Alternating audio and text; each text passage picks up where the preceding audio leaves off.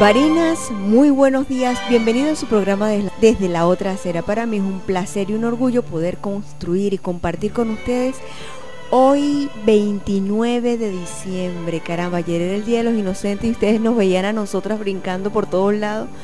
Y, y, mi invitada le mandé un mensajito, ¿quieres acompañarme? Y me decía, pero será por el Día de los Inocentes. Y yo le decía, no, no, no. La cosa es en serio.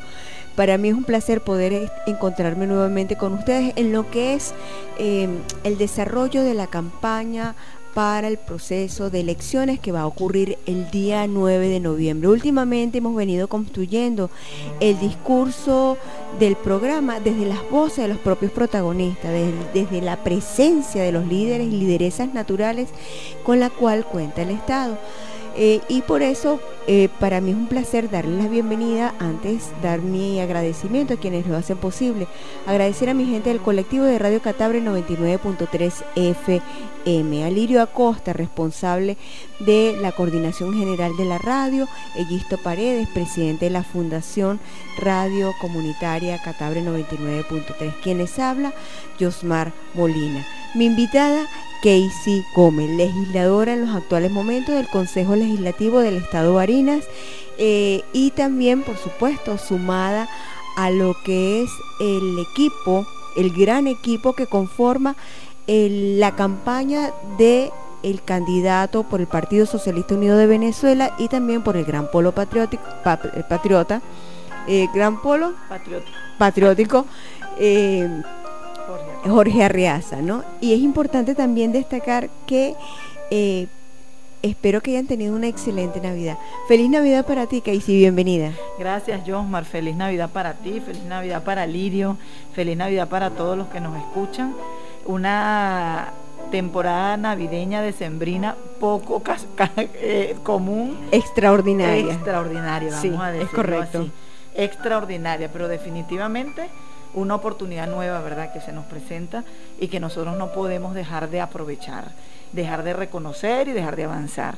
Es bien importante que, bueno, creo que este reto que tenemos electoral este, nos hace saber o nos, o nos reivindica para nosotros reconocer que el llanero y la llanera somos del tamaño que nos que es que del tamaño del compromiso que se nos presentan, o sea, una oportunidad más. Eso ha sido una realidad de la cual yo me siento plenamente identificada y orgullosa. No solamente llanero, la llanera eh, se ha montado definitivamente encima de su caballo y está batallando con toda la de la ley.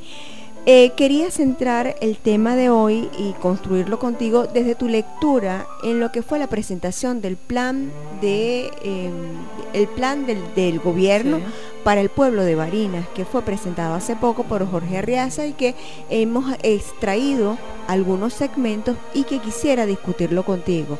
Porque ahí hay una, una, toda una lectura y un mapeo al dedillo, y lo comentaba en grupos privados, en grupos que era precisamente esa radiografía que en tan poco tiempo se ha hecho del Estado de Barina. ¿Cómo se construyó? Arranquemos de allí. Bueno, fíjate, eh, definitivamente hubo una construcción fundamental dentro de estos momentos históricos de la patria, porque lo construyeron o se construyó bajo las propuestas del pueblo. el candidato en su primera fase en, en, nuestro estado, cumpliendo bueno, una tarea titánica y bien comprometedora y revolucionaria, que es ser candidato eh, a esta gobernación del Estado de Barinas, primero pasaron por una jornada de recolección de información, de recolección de necesidades, de escuchar al pueblo y reflejarlo en ese plan de gobierno. ¿Qué había de lo viejo y qué hay de lo nuevo en él? porque también entiendo que tuvo que haber, o sea, no, en tan poco tiempo no se pudo haber hecho, hubo que acercarse, decirle algunos problemas estructurales. Entonces, coméntame tú esos bemoles. Sí, yo creo que Arriaza representa algo así como lo que el Che Guevara determinaba el hombre nuevo. Eh, lo decía, bueno, en, unas características bien importantes sobre la construcción del hombre o de la mujer revolucionaria que debería de ser bueno, nuevo. Eh, creo que Arreaza representa eso porque, bueno, es un compañero que viene por primera vez a la participación en un proceso electoral con muy, mucha experiencia y además con una frescura dentro del punto de vista personal que cae bien, pues a todo el mundo de alguna forma este, lo debe expresar de esa manera o lo debe de alguna, de alguna forma reconocer. Pero hay algo, Josmar, que también es una cosa o es un, mito que a veces se crean dentro de las campañas, que es que mira, el candidato, el candidato quiere a todos, el candidato quiere incorporar a todos, el candidato no quiere problemas con nadie. Si hay algo que puede ser creíble dentro de la eh, candidatura de Jorge Arriaza es eso, porque bueno, eh, su frescura, su nueva participación determina que eso es cierto, que no hay problemas con ningún dirigente, que la idea es que todos nosotros como revolucionarios y revolucionarias nos incorporemos a avanzar y acompañar. Pero ¿qué es la diferencia? Bueno, que se construyó el plan sobre las realidades de, los que real, de lo que ellos ahora vienen a acompañarnos y vienen a ver. Hay un poema de Mario Benedetti que dice, bueno, el amor es poner los ojos de otra persona y entre los dos ven lo que unos ojos no pueden ver. Yo creo que eso también representa a Riaza, colocar en los ojos de Varina, con toda la dirigencia, lo que quizás otros no habíamos visto en algún momento, y ahora ellos vienen a verlo, y por eso su eslogan de la esperanza, pues. Tú sabes que yo, por supuesto, he ido monitoreando muy de cerca todo lo, el recorrido y la construcción, no solamente mediática, sino algunas declaraciones que él viene dando, ¿no? Para poder tener una imagen, porque yo lo asumo, yo lo conocía de lejos, no lo conocía como mi vecino. Claro. ¿Entiendes? y entonces observo y percibo eh, eh, la pela, en el mejor sentido de la palabra, y el malestar que le ha expresado permanente el pueblo por lo que él denominó en un momento en su discurso la negligencia o, el estado de desidia en el cual se encontraba. Entonces veo con mucha empatía cómo efectivamente ha sabido sobrellevar con amor ese malestar, ¿sí? Ha, recogido ese malestar y lo ha transformado eh, definitivamente en esa esperanza, tu lectura. Exacto, eh, y creo que eso es eh, como que lo que hay que tratar con bisturí, pues. El tema de lo que la gente decía, porque antes no ocurría y porque ahora sí ocurre, porque antes no podíamos y porque ahora sí podemos. Creo que lo, lo, más importante que hay que determinar es que a Varinas, desde el proceso revolucionario, se le presenta una oportunidad. Y en esa oportunidad en la cual nosotros podemos llamarla, que quizás solo sea en lo electoral, es una oportunidad en la reivindicación de la revolución desde Barinas, es una oportunidad de la reivindicación de la gestión de gobierno desde Barinas, es una oportunidad de eh, llevar a cabo a través de la cara visible de Jorge Arriaza esa esperanza que nosotros debemos transformar en realidad y que de alguna forma la gente pudiera determinar algunas cosas y bueno, lo común que ocurre siempre en estas cosas, en estos cambios, buscar culpables, hacer señalamiento y bueno, eso hay que cuidarlo mucho porque nosotros como Partido Socialista Unido de Venezuela, como el gran polo patriótico, no podemos caer en revanchismo. Eso debería ser o es lo más odioso que puede ocurrir dentro del proceso revolucionario y que nosotros debemos de cuidarlo. Es importante que nosotros nos veamos desde como lo, vemos desde este programa, la otra acera que tiene ese nombre bien coyuntural para todas las prácticas desde la revolución que tenemos, es vernos nosotros como protagonistas, como miembros o como habitantes de Varina y que tenemos que como revolucionarios ir a esa reparación y debemos aprobarla. Y ante eso, bueno, lo primero es hacer tres cosas fundamentales, Josmar. Lo primero, dejar atrás el análisis. ¿Por qué ocurrió? ¿Qué pasó? Todas las cosas que lamentablemente algunos se quedan allí. Lo segundo, evitar buscar culpables, porque al final culpables o no, todos somos en este momento responsables de lograr la victoria el 9 de enero. Y tercero, acompañar a Riaza a través de esta campaña electoral y que por supuesto tenemos que seguirlo acompañando luego en su gestión de gobierno después de la victoria el 9 de enero. Él, presentó cuatro vértices. Voy a, darte a grosso modo una lectura muy general del primer vértice que me llamó particularmente la atención porque fíjate, él está hablando de, por supuesto, las tres R, las tres R lo que es la, la revisión, la rectificación y el reimpulso. También, y lo ha practicado, me consta que lo ha practicado, ha escuchado al pueblo. Eh, eh, por supuesto, establece una articulación con el gobierno nacional, las alcaldías y el poder popular. Habla de la lucha contra la corrupción. Hace énfasis en ese aspecto. Habla también sobre la superación del rentismo como la dominación cultural y me llama particularmente sobre el protagonismo que le va a dar o el impulso que él lo tiene como vértice e idea estructural de el, gobierno del pueblo, la participación directa, el, protagonismo del mismo pueblo. Este, esa lucha contra la corrupción, escuchándote a ti, que no debe haber revanchismo, que no debe haber hay eh, sanciones a lo interno del partido, pero también habrán sanciones eh, judiciales en el caso de que apliquen, que se determinen casos. Dame tu lectura. Sí, él lo ha manifestado en todo su sus presentaciones, Porque inclusive el de repente puede ser, también. Y discúlpame, de repente puede ser un punto de ruido, ¿no? Porque cuando él dice, bueno, la lucha contra la corrupción, yo observo, la gente ve.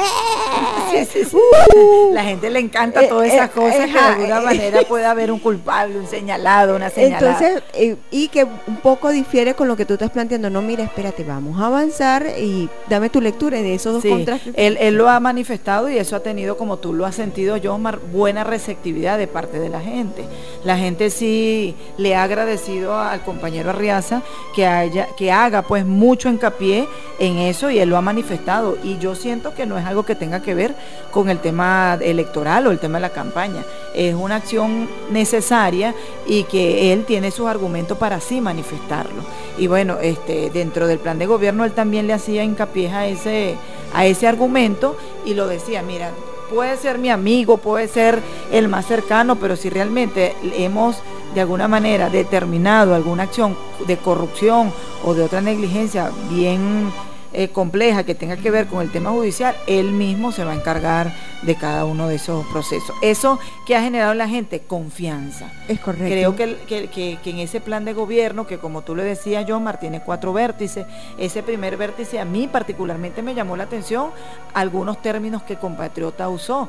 El primero, bueno, el tema de la creación de ese eh, Consejo Económico Productivo. Esa idea la había escuchado yo la había escuchado yo de Argeni y me pareció interesante porque tomó alguno, o por lo menos ese elemento, esa que creación del, de consejo, o sea, un grupo de asesores de manera permanente. Y que además es práctica nacional hacia los estados. Es correcto, es correcto. Entonces, eso te hace ver, bueno, mira, si realmente es el camino correcto para la organización en ese primer vértice que tiene que ver con lo productivo. Pero también ahí habló de los núcleos de desarrollo endógeno.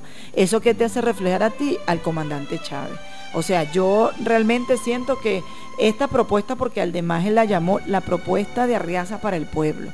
Eso te determina, Jomar, que hay un espacio para poder proponer otras cosas, que el plan no está cerrado, que el pueblo puede seguir proponiendo. Y esa te da también a ti la facilidad de la que la gente puede decir, mira, a mí me parece que en el plan debería existir esto. Es un plan construido para el pueblo. Entonces, cuando tú lo escuchas hablando de ese Consejo Estadal de Desarrollo Productivo, lo escuchas hablar de los núcleos de desarrollo endógeno, que era la idea del comandante Chávez con la visión estratégica de eliminar fronteras entre un municipio y otro y todas aquellas cosas pero además lo escucho hablando de agendas científicas, agenda científica. O sea, ¿qué te hace ver a ti? Que la revolución definitivamente debe ser científica y que él lo está, lo está garantizando con su agenda de, organización y participación. Entonces todo eso te hace ver que nuestro candidato, Jorge Arreaza, está llegando al punto original del plan de la patria. ¿Tú crees que la gente lo entiende?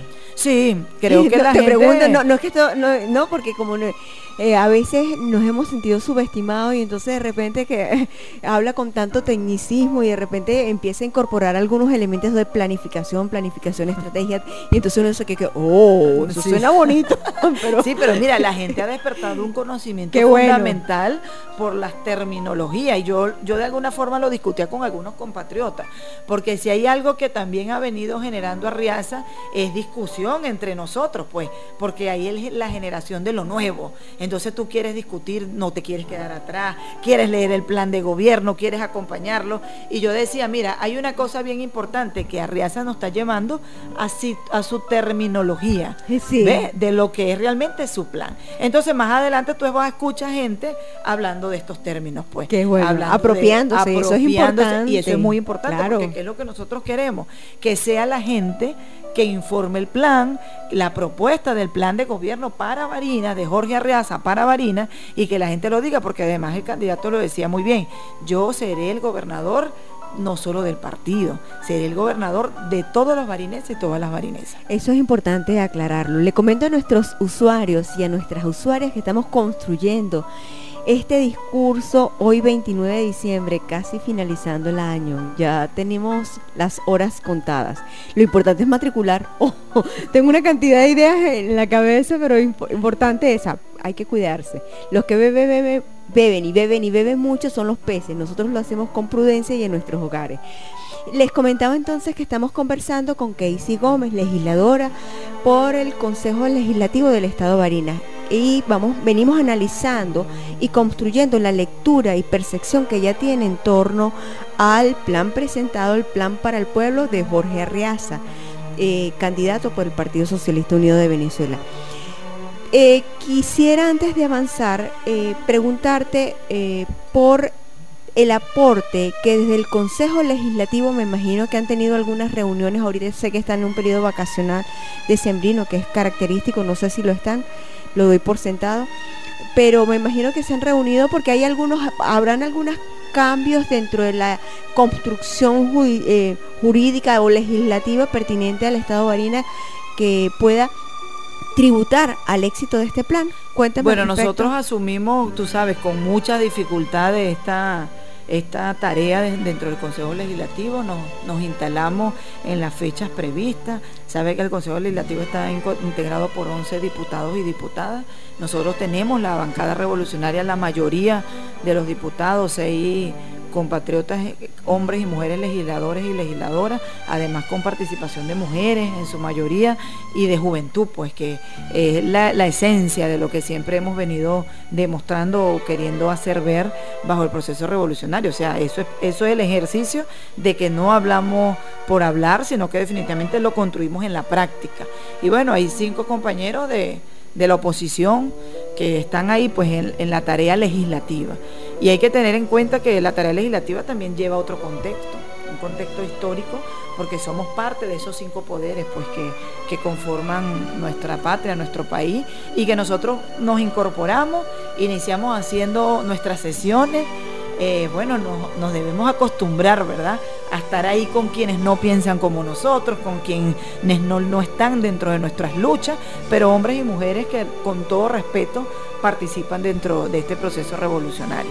Iniciamos realizando nuestras sesiones, instalamos la, directiva pues del Consejo Legislativo y a partir del 15, como lo estipula la ley, hasta el 5 de enero, nosotros entramos en esa fase de el descanso pues legislativo por, por la época decembrina. Pero igual estamos trabajando como compañeros, como compañeras, cada uno está dentro de una tarea dentro del comando de campaña, bien sea estatal o municipal, cumpliendo responsabilidades y por supuesto eh, asumiendo la necesaria construcción de esa victoria del 9 de enero. Pero el, ahí han hablado sobre las modificaciones que a nivel legislativo se van a requerir. Sí, eh, ¿Hay algún plan de vuelo previo? Porque ya, ya, ya, claro, sé que ha sido muy rápida la presentación y tenemos el tiempo encima, pero debe haber como eh, algún plan, ¿no? Oye, mira, necesitamos modificar o crear esta ley para poder darle cabida al autogobierno, por ejemplo. Nosotros, por supuesto, no hemos hecho nada concreto, pero sí, claro, a la disposición de hacerlo.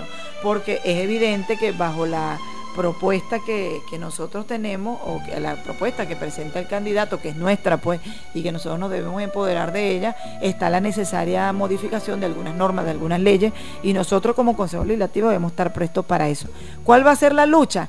La, el apoyo no de la bancada opositora, sin embargo, bueno, nosotros tenemos que recordar que somos mayoría y que vamos a hacer, Josmar, todo lo que sea necesario dentro de las normas, dentro de la ley, dentro del proceso de la revolución bolivariana, porque dentro de la revolución todo, fuera de la revolución nada, todo lo que sea necesario para que se concrete este plan de gobierno para el año 2022-2025.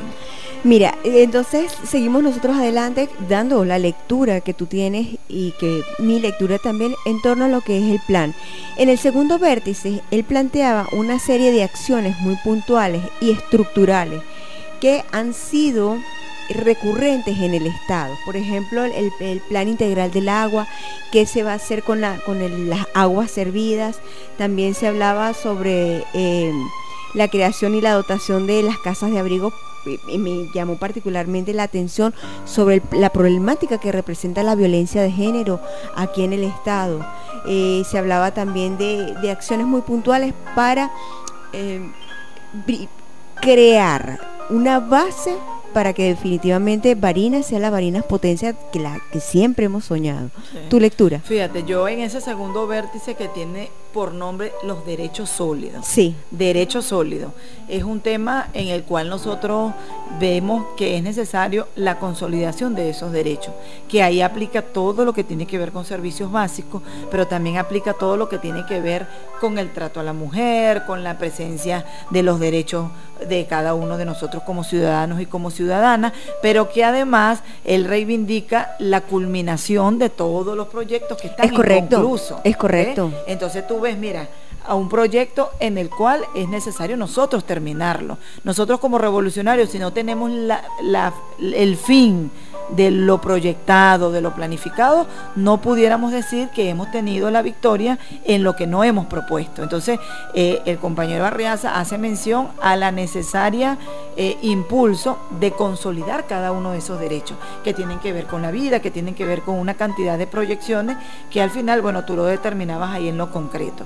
Creo que eso como un vértice fundamental, porque al final cuando un candidato te habla de vértice es porque te pone en primera línea las cuatro aristas más importantes del gobierno. Entonces ahí está todo lo que tiene que ver con la construcción, pero tiene que ver con los servicios, lo que tiene que ver con lo humano y lo que tiene que ver con lo productivo. Si no producimos, no avanzamos, si no producimos, no nos alimentamos y lo más importante, si no producimos, no podemos llegar a ese eh, objetivo número uno del plan de, de, de la patria, que es eh, nuestro tesoro más preciado, la independencia, pues. Tú sabes que planteabas al comienzo, el barinés y la barinesa, o el llanero en general, es del tamaño del compromiso que se le presente. Eso me pareció maravilloso. Eh, voy a hacer un, antes y un después. ¿Qué pasó con el, con el antes en el sentido de que el pueblo era apático? O sea, o sea, por ejemplo, ay, vinieron a construir un liceo, pero no lo terminaron, por ejemplo, quedó la, la obra medio construir, ¿no? Y había una desidia por X circunstancia. Pero creo que lo que quiero traer a colación es que hay dos fuerzas en tensión. La que debe ejercer el pueblo, ¿sí? Y la que efectivamente debe ejercer el gobierno. Pues, que, entonces, en este después, esta esperanza que viene representando a Reaza, ¿Sientes que la participación sí va a ser protagónica realmente? Sí, claro, por supuesto. Además, porque hay dos cosas que tú le explicas muy bien, Josmar, el poder constituido y el poder constitucional. Si ambos no están unificados, no se puede llevar a cabo realmente el, el bienestar en la población. ¿Qué pudo haber pasado antes que había apatía? Bueno, a lo mejor hubo confianza pudiéramos hablar nosotros en algún argumento de eso. Pero además hay algo que el eh, compañero Arriaza ha hecho saber y que la gente genera, por supuesto, que esa esperanza es válida y es su experiencia con el Ejecutivo Nacional, su contacto directo con los ministros, su contacto directo con la Dirección Nacional del Partido, que no es que antes no lo teníamos, pero es que ahora está más cercano a lo que ha sido una experiencia de lo que nuestro candidato ha venido asumiendo. Nosotros tendríamos que ver, bueno, todo el panorama y toda la experiencia laboral, pero además curricular de Arriaza que, es lo que, entonces vuelvo nuevamente yo al poema de Mario Benedetti, como otros ojos pueden ver lo que nosotros no veíamos. Yo lo determino de esa forma. Entonces es el momento de, bueno, lo que no hicimos es el momento de hacerlo, pero avanzando y dejando atrás el análisis pero sí poniendo en práctica la acción, que es lo que realmente a nosotros nos representa. Y bueno, en, ese, en esa propuesta del plan de gobierno está el compromiso de culminar todas esas obras inconclusas, de terminarlas y poder llevar los proyectos iniciados en revolución terminen en revolución. Mira, eh, quiero comentarte algo para eh, refrescarnos un poco. Tú sabes que eh, hay, hay, hay mucha gente realmente que definitivamente se asumó nuevamente a la participación política a raíz de, ser seleccionado Arriaza como el candidato por el Partido Socialista Unido de Venezuela. Y entonces una de esas, una de esas personas con las cuales conversaba, cuando lo vio Arriaza, dijo, pero que está bonito el muchacho. y cuando lo veía, habla está bonito y agarraba y le daba besos al televisor. Dios me lo bendiga, muchachos. Siga para adelante, siga para adelante, que eso es lo que necesitamos. Sí, y eso ha sido el reflejo de la gente.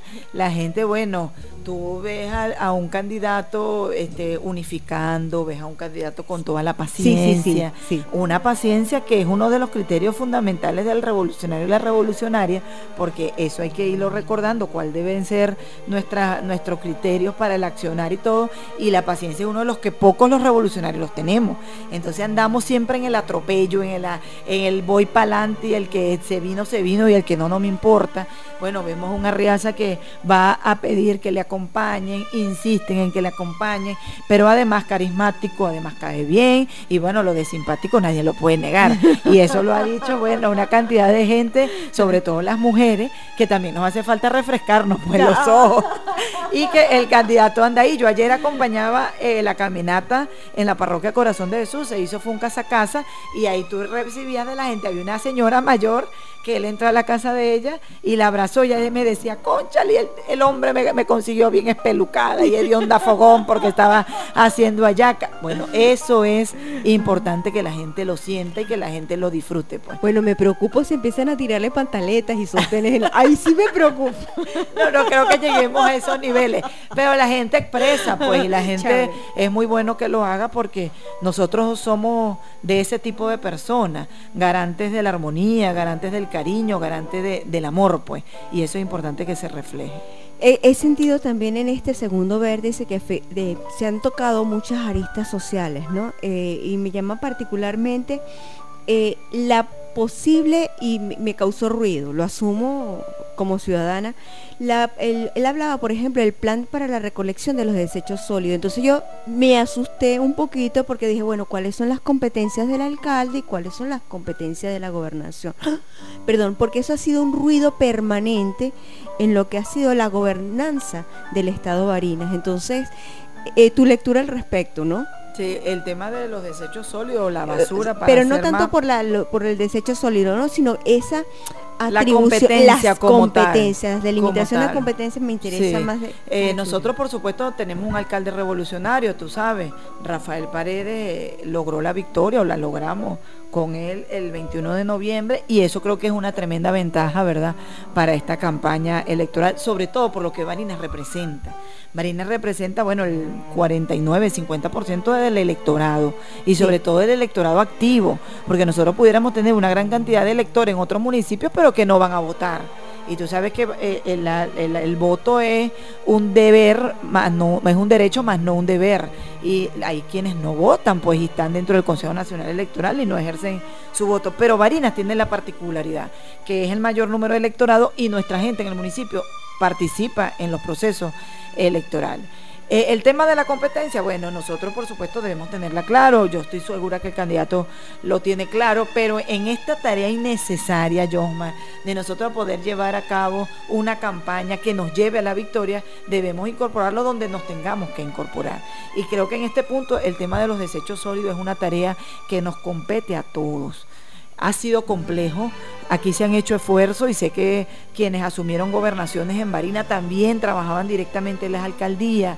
Eh, hubo alcaldías opositoras y en momento nació Esobade como una empresa del Estado porque el municipio que era opositor en ese momento no asumió su responsabilidad en, relación a la recolección de los desechos sólidos. Entonces creo que es un tema de unificar ante una necesaria eh, dificultad que hay que resolver. El problema del desecho sólido, bueno, es un, tema que nos compete de nosotros en los hogares por un tema de cultura, pues nosotros perdimos la cultura de cómo llevar a cabo eh, la resolución de ese problema. Y tú ves ahora, Jomar, que hay una cantidad de personas dentro de las comunidades recogiendo la basura, pero para llevarlo en una esquina y son los mayores acumuladores de, esos desechos. Entonces, bueno, ahí es donde ocurre el chiste ese que es muy, muy coloquial, pero vale, la, la colación en este momento, cuando un ve una persona en unos camiones de azul y le dice al papá, mira, ahí van la gente de la basura. El papá le responde, no, la gente de la basura somos nosotros, no ellos. Entonces hay que trabajar con eso desde la cultura. Yo creo que más que un tema de competencia, que va a ser la gobernación, que va a ser la alcaldía, es que en algunas acciones necesarias debemos unificarnos como un solo gobierno, por supuesto cuando se regule, regule todo el tema de la recolección, es competencia netamente de las alcaldías nuestras o de las alcaldías opositoras, porque es competencia de la municipalidad, pues. Hablando de las alcaldías opositoras, cuéntame la lectura eh, que tienes, que has percibido porque has estado a lo largo del, desarrollo de esta campaña, con esos espacios que no, en este momento no pertenecen al Partido Socialista Unido de Venezuela. son siete alcaldías que, que nosotros no logramos la victoria donde nos llamó más la atención, John Marie, y hay que decirlo, y nosotros debemos reconocer ahí ah, los errores o lo que pudo haber pasado fue en el municipio Pedraza. Jamás dentro de toda esta trayectoria habíamos tenido una cantidad de votantes de ese número y mucho menos una derrota como esa. Pero bueno, ahí se han tenido experiencias muy significativas. Ahí ha estado miembros de la Dirección Nacional porque ellos se desplegaron por todo el municipio, específicamente el compañero Pedro Carreño, Barinés también, sí, correcto. diputado del Consejo eh, de la Asamblea Nacional y ha estado como enlace padrino en ese municipio, pero hemos vivido experiencias eh, muy importantes. Por ejemplo, te puedo hablar de una. En una actividad que tuvimos ahí en Pedraza, una persona se le acercó, una mujer, al candidato llorando dentro, dentro de la euforia de, un acto que se tuvo allí y le pidió perdón. Y le dijo, yo sí voté por la oposición, ah, porque estaba dolida, porque estaba decepcionada. pero ahora me arrepiento y cuenta con mi voto. O sea, esas cosas que ocurren, el fervor de la, ¿cómo te digo?, de las culturas, pues, porque nadie mandó a la señora que fuera a llorar y no se trata de, de hacer publicidad, ni mucho menos llevar direccionado una estrategia comunicacional, nada de eso. Ella lo hizo de forma muy natural. Entonces tú escuchas y ves eso y dices, conchale, tenemos la oportunidad de pasar el examen nuevo fuimos a, reparación, como uno decía antes en, el liceo, y debemos pasarlo, porque hay una gente que reconoce lo que sucedió, pero además en lo individual de un voto van y te dicen lo que hizo y lo que ahora va a hacer. Entonces, nosotros tenemos una gran meta de recuperar el municipio Pedraza. Eh, bueno, Diosdado Cabello estuvo allí y pidió perdón a la gente, él se lo pidió perdón a todos los pedraceños y todas las pedraceñas que por cierto hace poco cumplió ese municipio 430 años. correcto. Entonces, bueno, es lo histórico, es lo revolucionario, es lo necesario que hay que decir, pero sobre todo lo necesario que hay que rescatar. Fíjate tú, eh, hay otra lectura también que quisiera que compartir contigo y es que está relacionada a la necesidad de que tiene eh, el pueblo barinés en general de eh, reactivarse en la productividad. No solamente, ya él no hablaba, me pareció súper interesante porque no, no solamente hablaba en lo agroecológico, ¿no? En lo, en lo agrícola, agroproductivo, sino también empezó a tocar otras aristas de otros posibles escenarios para activar el trabajo. Sí, bueno, el ingreso, mejorar nuestra calidad. habló del CAES, habló de la necesaria búsqueda de hectáreas para sembrar todo lo que tiene que ver caña, si no hay siembra no puede haber producción, si no hay siembra no hay producción, no hay comercialización y por supuesto la cadena de distribución se rompe. Y eso lo, conocemos y, lo sabe cualquier persona que, tenga pues conocimiento sobre el tema productivo y económico. Hablar de, del, del complejo agroindustrial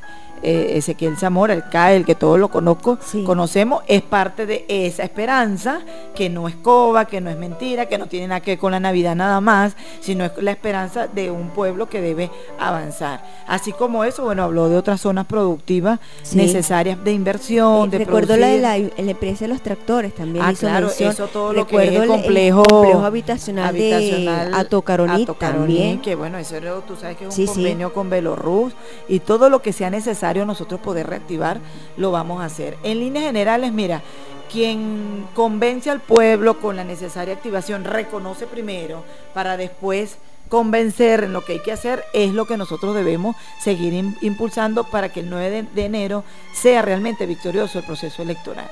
Es cierto, nosotros vamos con un reto o con varios retos, Josmar. Primer reto, ir a una campaña en Navidad. Sí. Es una vaina atípica, perdón, es una cosa atípica. Y como lo decíamos, lo estamos asumiendo. Y nosotros decíamos, conchale, ¿cómo hacemos para sacar a la gente de sus casas? La gente está saliendo, porque hay un sentido de pertenencia y de pertinencia de que si no logramos avanzar, no vamos a tener esa esperanza la cual hoy en día se nos está ofreciendo. Lo segundo, el reto, es ir a una campaña contra el fascismo. Nosotros tenemos que tener claro que nosotros no estamos o no competimos el 21 de noviembre con cualquier opositor. Aquí tenemos que recordar que en el 2017 quien incendió a Barina fue el candidato de la oposición que estuvo en una contienda electoral, o sea que no era cualquier cosa. Tú tienes que recordar, Jomar, que tuvimos una campaña con mucha euforia desde el proceso revolucionario y nunca vimos a la oposición hacer campaña. Nunca. Ni hicieron inicio de campaña, cerraron cuando mucho. Es correcto. Por allá. Entonces, cuando nos dan... Pero me llamó particularmente la atención porque yo eh, pasé y vi, vi puros carros que yo no sabía que si eran carros o eran naves espaciales. Una, en serio, es una gente que tenía un aspecto, un poder adquisitivo que, bueno, por la cantidad de carros concentrados, decía, pero bueno, ¿y quiénes están acá? ¿Los ganaderos? ¿Los empresarios? ¿Quiénes están acá? Bueno, el, fascismo puro se movilizó aquí y tú sabes que aquí luego vino... Tú no lo pudiste observar. Claro, nosotros vimos y de paso había una preocupación porque tanta tranquilidad también aturde, tanto silencio aturde. Entonces, bueno, el reto, el segundo reto del candidato es eso nosotros debemos derrotar el fascismo desde Barina, el fascismo que es además eh, financiado por el imperio norteamericano. Hay quienes que no creen en esta circunstancia que, que uno puede explicarlo, pero definitivamente es un reto. En Navidad nosotros decirle al fascismo, no, ustedes no pueden pasar más allá de lo que han querido hacer, porque definitivamente nosotros debemos preservar la revolución bolivariana. Y es un reto, creo que en este momento los barineses y las barinesas hemos demostrado lo que demostró Israel todos nuestros grandes eh, héroes de la independencia de Venezuela y, ahí hay una cantidad de barineses que acompañaron a Bolívar. Tenemos que, recordar también que aquí estuvo Pedro Briceño Méndez, que aquí, bueno, todos los barineses y las barinesas, y fueron del tamaño del compromiso que se les presentó. Bueno, no es casual que ahora nos toque a nosotros seguir defendiendo nuestra independencia, nuestra revolución bolivariana y garantizar definitivamente la suma de felicidad posible, la cual siempre Chávez nos prometió y que depende de nosotros. Y el tercer reto, creo que es eso, lo que tiene que ver con los siete municipios que en este momento son oposición, Yosmar, y que nosotros tenemos que llamar a esa gente y hacerle ver que es necesario la construcción de la revolución con Jorge Reaza como gobernador del Estado. ¿Tú crees que vayan a poner padrinos o pseudo alcaldes en, esa, en esos espacios? No, fíjate que el compañero Reaza llamó a la oposición y le tendió la mano y dijo, vengan a trabajar con nosotros. Cuando yo asuma la gobernación del Estado de Barinas, porque hay que también generar la confianza de la victoria. Si ustedes quieren venir a ayudar, aquí está mi mano. Pero si no, yo avanzaré sin ustedes. Entonces, bueno, es la, la importancia es esa. Ellos hagan el llamado, pero si no, nosotros tenemos que avanzar definitivamente. Les comento que estamos entrando ya al último bloque del programa, el tiempo se va volando, eh, y conversamos con Casey Gómez, legisladora del Consejo Legislativo por el Estado Barinas, quien, con quien estamos reflexionando lo que es la presentación del plan eh, de Arriaza para Barinas. Eh, uno de los aspectos que de los otros vértices que particularmente me llamó la atención era efectivamente el que estaba dirigido a la consolidación del, del poder popular, del poder comunal. De, es correcto, del poder popular, del poder... Eh, yo, yo lo hubiese hecho al revés, por supuesto, en esta instancia siempre, siempre he defendido la organización del pueblo. Tú eres luchadora de todo lo que es la reivindicación del pueblo y del poder popular como protagonista fundamental. Es correcto, siempre he partido de esa bandera, ¿no? Pero este me llamó particularmente la atención y, y entendí asumí y entendí que definitivamente él decía, bueno, déjame resolver lo estructural para tener una base y en, función de eso empoderar al pueblo. Creo que esa es mi lectura personal. Y yo también pienso que es la misma porque fíjate, viendo toda la trayectoria de nuestro candidato, tenemos que recordar que hace ocho años nace el Consejo Federal de Gobierno y nace bajo la dirección de quién? Del candidato Jorge Arreaza. Entonces, una experiencia fundamental. Yo creo que el Consejo Federal de Gobierno, que hace poco creó un sistema que es el sistema 5, que además a través de ese sistema deberían hacerse los gobiernos comunales, los gobiernos populares, que hay quienes y hay que también decirlo porque la crítica y la autocrítica es parte de la revolución, a quienes temen de los gobiernos comunales. Sí, sí, es correcto. Y nosotros tenemos que recordar lo que fue en el 2007 eh, la profundización del comandante Chávez y que nosotros perdemos un proceso electoral por el temor de la gente de que las alcaldías van a desaparecer, ¿te acuerdas de todo aquello? Entonces, nunca ha estado equivocado el hecho de que el pueblo no solamente sea protagonista, Josma, hay algo que nosotros no hemos terminado de hacer, que es las, las transferencias de competencia. Si se transfieren competencias, realmente es la protagonista el poder popular, si no, queda solamente en el pueblo manda, fíjate que uno de los eslogans fundamentales de Reaza es mándame pueblo y yo sabré obedecer. Sí. Un, lenguaje del comandante Chávez. Yo, el mandar obedeciendo, que el comandante Chávez siempre dio. Entonces, creo que hay un hombre con mucha experiencia en el poder popular, pero además con la legalización, vamos a decir ese término, o con la reivindicación verdadera del poder popular. ¿Qué significa eso?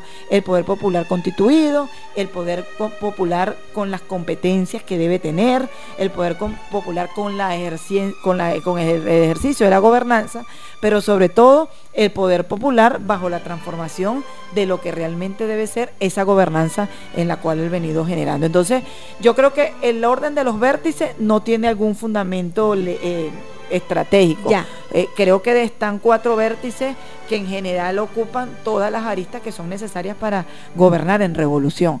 Y eh, estoy segura que le van a dar mucha importancia como transversalidad al tema del poder popular. Tu lectura, cuando empezamos a ver, ah, perdón, quería comentarte también y me dieras tu versión sobre eh, que observé que el despliegue de cada uno de los planes, de las vértices que él planteaba, con acciones muy concretas ya para cada uno de los municipios, ¿no? Espero que esa información se pueda hacer pública para nosotros de alguna manera ir catapultando y me disculpas, que me disculpa también todos nuestros usuarios, ir monitoreando y ejerciendo públicamente la Contraloría. Sí, nosotros, yo cuando Porque lo escuchaba, él, aparte de presentar una propuesta de plan de gobierno del Jorge Arriaza para el pueblo, había como un plan de acción. Es correcto. ¿Viste? Entonces tú veías unas actividades o unos programas o unas propuestas desde los municipios. Y el candidato lo decía en esa presentación del plan. ¿De dónde recogimos eso? De nuestro pueblo en cada municipio. O sea, la primera visita que hicieron en cada uno de los municipios sirvió para recoger. Y eso es muy importante porque si hay alguien que hace un plan solo y no desde lo que digan las bases, la gente no lo va a sentir y lo va a empezar es a digerir cómo será esto. Pero si él lo que hace es de, eh, profundizar, comprometerse y ponerle las particularidades a lo que la gente dijo, por supuesto la gente se va a reflejar, ver reflejada en eso. Es lo que Chávez decía, tú también eres Chávez, muchacho venezolano, tú también. Y tú podías estar en tu casa, Jomar, limpiando, y tú decías, conchale, el hombre está hablando conmigo. Es contigo, mujer, que estás en tu casa, que estás en tu hogar, visitando, y casualmente tú estabas en tu casa, o tú estabas haciendo radio, o todos estábamos en algo, pero Chávez nos determinó con lo que somos, pues, con lo que entonces no son ideas ni son proyectos eh, replanteados en el aire, sino construidos desde las bases y la necesidad del pueblo. Pues. En 100 días entonces podemos hacer una primera lectura evaluativa de esa gestión. Generalmente se dan 100 días, pero yo no sé por qué.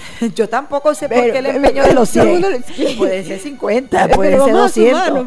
Exacto. Y 100 días, ¿tú crees? Porque ya estamos viendo acciones muy puntuales que, que están eh, siendo eh, bien percibidas por la población barinesa, el, hecho de minimizar el problema de la gasolina que casi se, se, disolvió, tiene mucha fluidez, el hecho de darle respuestas al problema del gas también ha, tenido el hecho de las jornadas en la asistencia con las farmacias móviles, son acciones que las vemos que las estamos palpando, ¿no? lo del hombre nuevo que hablábamos al principio, pues que es lo que la gente ha esperado y que es lo que la gente ha, querido. Pero eh, es muy importante porque, bueno, la gente empieza a sentirse tomada en cuenta y en esta fecha de Navidad. Sí. Yo creo que más de uno ver eh, lo negativo de que estemos en un proceso electoral, la gente en Navidad siempre espera tú sabes, el regocijo de algo nuevo, de algo que te, que te pueda alegrar. Y bueno, nosotros aquí en Barina hemos visto una gran cantidad de cosas como las que tú has venido haciendo que antes no ocurría y que la gente las está aprovechando. Por eso estoy segura de que esta campaña, Josmar, que empieza con el nacimiento del niño Jesús y termina con la llegada de los Reyes Magos, nos va a permitir a nosotros que el 9 de enero sea la victoria realmente de Jorge Arriaza, el hombre de la esperanza, el hombre nuevo y el hombre que por supuesto nos va a acompañar en estos cuatro años años de gobierno regional. Me encantó esa lectura. Llega con el niño Jesús y se va con los reyes más buenos. Bueno, y en ambas hay regalos, ¿verdad? En ambas hay esperanza. En ambas, mira, yo esta mañana esta mañana me paraba y decía, hay algo hasta positivo dentro de esta campaña dentro de Navidad, que hasta uno puede cerrar sus ojos y pedir su deseo, ¿verdad? Y que puede ser parte de lo que va a ser el 9 de enero para Varina. Vamos a hablar un poco entonces, ya cerrando el programa, imagínate tú, eh, eh, algunos eh, aspectos muy puntuales sobre el proceso de elecciones de, y el comportamiento del padrón electoral que ustedes aspiran como Partido Socialista Unido de Venezuela, como gran polo patriótico, sea el comportamiento eh, del padrón electoral, del voto duro, hablemos un poco de los procesos de captación nuevamente y de los porcentajes. claro, fíjate, Yoma, nosotros seguimos creyendo fielmente en nuestro 1 por 10. Eso es una, eso es un, una, una clave chave, una fórmula chave. Chávez quien la construye y que nosotros debemos de alguna forma mantenerla. O sea, no que por lo que pasó el 21 de noviembre nosotros vamos a olvidar nuestras estructuras o nuestras fórmulas electorales. El 1 por 10 para nosotros ha sido fundamental y Arriaza ahora viene y le coloca el nombre de el 1 por verdad. Entonces es importante eso porque no podemos entre nosotros mismos practicar una cosa que es terrible para la revolución, que es el ombliguismo vernos nada más nosotros. Qué bueno. Y no ir más allá de, lo que es la captación del voto, porque no es solamente eh, captar procesos electorales, es captar organización, movilización para ir a votar. Esas son las tres organizaciones fundamentales que no lo decimos nosotros ni Chávez nada más, lo decía Carlos Mar y todos los grandes eh, filósofos y estudiosos de lo que es la revolución en, esto, en ese tema de, de, poder avanzar. Entonces, él decía el uno por la verdad. Nosotros seguimos trabajando en ese uno por la verdad. Estamos dando toda la semana, todos los días, perdón, lo que es eh, la relación de un reporta, un reporte en la mañana, un reporte en la tarde. Estamos trabajando sobre todo en lo concreto. Por supuesto, seguimos haciendo los casa a casa, las actividades que en lo fundamental son tenamos trabajando fuertemente con el voto duro, pero también tenemos que trabajar con el voto ni ni, eh, aquel que ni es para un lado ni es para otro y que terminó quizás votando por la oposición sin entender realmente lo que hay. Nosotros le estamos hablando de esta esperanza, le estamos hablando de esta nueva oportunidad y le estamos hablando de lo que somos, porque nosotros hemos sido lo que realmente somos desde el principio de la revolución bolivariana. Y nosotros logramos tener 103 mil votos en el pasado proceso electoral. Nosotros debemos lograr consolidar nuestro voto duro que no era ese. Nosotros nos faltan una cantidad de votos que, ajá, ¿dónde están? ¿Qué pasó? quiénes eran los que eran votos duros y de, alguna forma se transformaron en votos blandos o definitivamente el descontento era tal del voto duro que no permitió de, garantizar el voto y dijeron, mira, yo como soy voto duro y yo amo al comandante y yo soy revolucionaria, prefiero no votar. ¿Ves?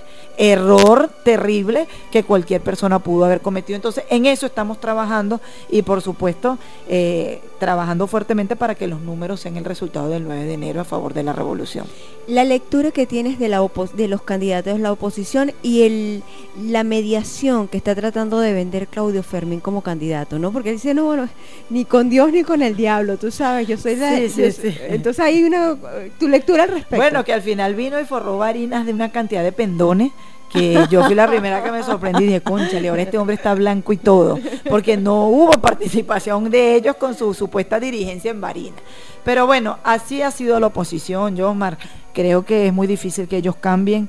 Eh, eso es una acción positiva para nosotros, hace una oposición dividida, hace una oposición que hace mandado y no construye desde las bases de la gente, hace una oposición que bueno, siempre tienen protagonistas como este candidato que tú acabas de nombrar y que este la dirigencia de ellos se ve truncada por lo que le digan desde las altas esferas del imperio norteamericano hasta, bueno, los presidentes interinos que ellos han seguido teniendo. Por cierto, ayer vi en muchas redes ese presidente interino dándole gracias a, ayer, Día de los Inocentes, por haber creído en él durante todo este tiempo.